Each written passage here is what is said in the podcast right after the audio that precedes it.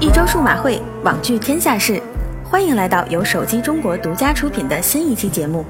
近日，据赛诺市场研究数据显示，OPPO R9s 已经连续三个月蝉联线下市场销售第一。不仅如此，排列在前五位的畅销机型中，竟有四款都来自 OPPO。说它笑傲江湖也不为过吧。OPPO R9s 已经是去年十月发布的机型了，并非新机，但依旧如此受到市场的青睐，不得不佩服 OPPO 线下强大的渠道能力。相比前代作品，OPPO R9s 在外观和拍照方面都有升级。今年一月，OPPO R9s 又迎合节日推出了国人最爱的中国红配色，销量再次节节攀升。惊人销量背后，OPPO 的线下销售策略起到了重要作用，其遍布三四线城市的门店搭上了购买力增长、换机潮的快车，帮 OPPO 狠狠地风光了一把。另据业内消息称，小米方面已经证实，小米印度市场主管马努库马尔杰恩升为小米全球副总裁，接任雨果的职务。这次任命意图相当明显，未来印度依旧是小米重要的国际市场，仅在去年就为小米带来了超过十亿美元的销售额。当然，小米的眼界也不局限于此。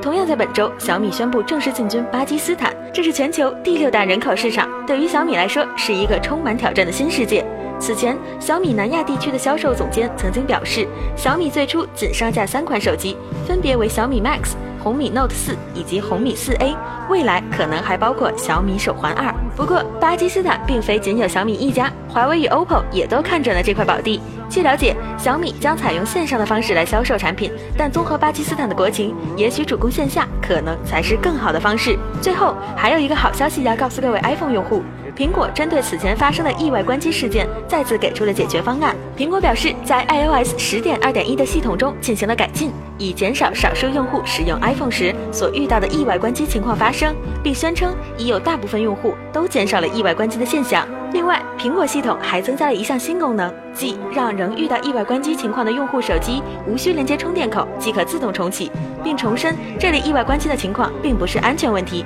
如果以上两种解决方案都无效，那么可以联系苹果的客服人员寻求帮助。科技界的盛会 MWC 二零一七已经在巴塞罗那拉开序幕，小编也要进入熬夜撸稿的状态了。大家可以登录手机中国的官网，了解更多前沿产品和技术的报道。当然，也可以期待我们下一期的数码会栏目哦。